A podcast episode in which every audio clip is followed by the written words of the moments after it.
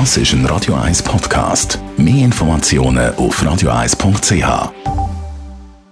Der George Harrison, hier bei Radio 1 an diesem Montagmorgen. Gesundheit und Wissenschaft auf Radio 1. Unterstützt vom Kopfwehzentrum Irlande Zürich. www.kopfwww.ch Es gilt als unappetitliche Unsitte, und zwar nicht nur am Esstisch. Das Nasenbohren. Es ist aber nicht nur grusig, sondern vor allem auch gefährlich. Äh, wie bitte? Ja, britische Wissenschaftler haben jetzt herausgefunden, dass Nasenbohren im schlimmsten Fall sogar tödlich sein kann. Der Grund dafür sage dass sich durch das Nasenbohren Pneumokokken verbreitet. Das sind die fiesen Bakterien, die im Maul-Nasen-Rachenraum vorkommen.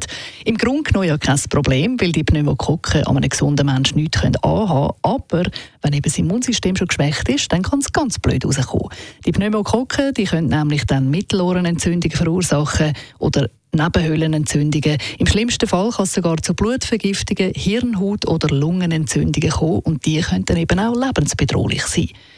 Und da kommt jetzt dann eben wieder das Nasenbohren ins Spiel. Bis jetzt sind Wissenschaftler nämlich immer davon ausgegangen, dass Pneumokokken vor allem durch Tröpfcheninfektion übertragen werden, also zum Beispiel, wenn jemand muss nüssen muss. Durch die Studie ist jetzt allerdings herausgefunden worden, dass eben das Nasenbohren und Nasenreiben genauso kann oder könnte dafür sorgen, dass sich Pneumokokken verbreitet.